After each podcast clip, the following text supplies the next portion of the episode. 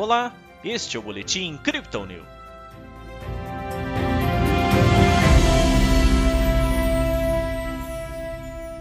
A Bolsa de Valores brasileira apontou para a queda nesta quinta-feira, após o aumento da taxa Selic.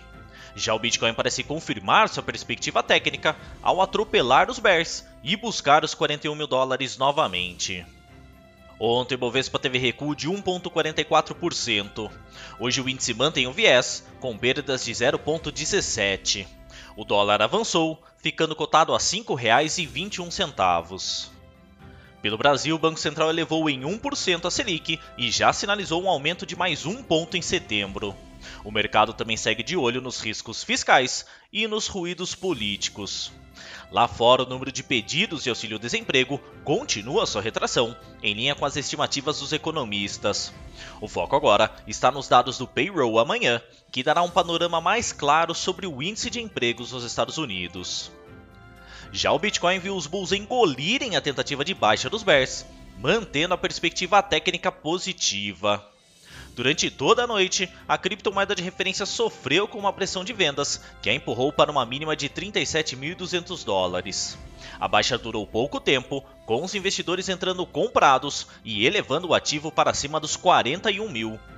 Com uma oscilação natural de momento, a moeda digital é comercializada a 40.900 dólares. No Brasil, a média de negociação é de 211 mil reais.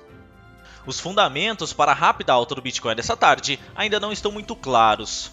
Mas segundo os analistas da Crypto Digital, tudo indica que o fôlego dos bulls foi resultado da implementação nesta manhã da atualização do Ethereum. As novas atribuições, principalmente sobre o algoritmo de consenso, vão deixar as transações na rede mais baratas, assim como iniciar um processo de queima que transformará a altcoin em deflacionária, assim como acontece com o Bitcoin. Embora a aplicação de novas regras tenha acontecido em outra moeda digital, é natural que eventos desse tipo impactem todo o setor. Enquanto isso, as perspectivas técnicas seguem bastante otimistas, como comentado no último boletim por nossa equipe. Mais uma vez, o Bitcoin testou uma descida para baixo da média móvel exponencial de 20 dias em 37.600 dólares.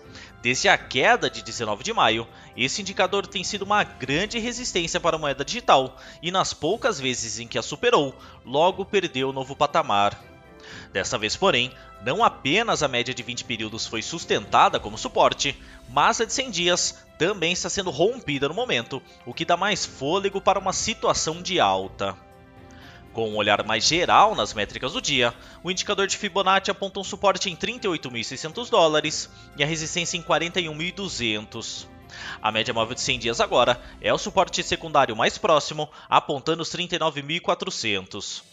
O RSI avança para 62% com o mercado mais comprado e o MACD continua cruzado para cima, mas com suas linhas ainda próximas. Essa foi a análise desta quinta-feira da equipe Crypto Digital. Veja outras análises em nosso WhatsApp e nos canais de áudio oficiais. Aproveite também para seguir a gente nas redes sociais e assim acompanhar o trabalho de nossos especialistas.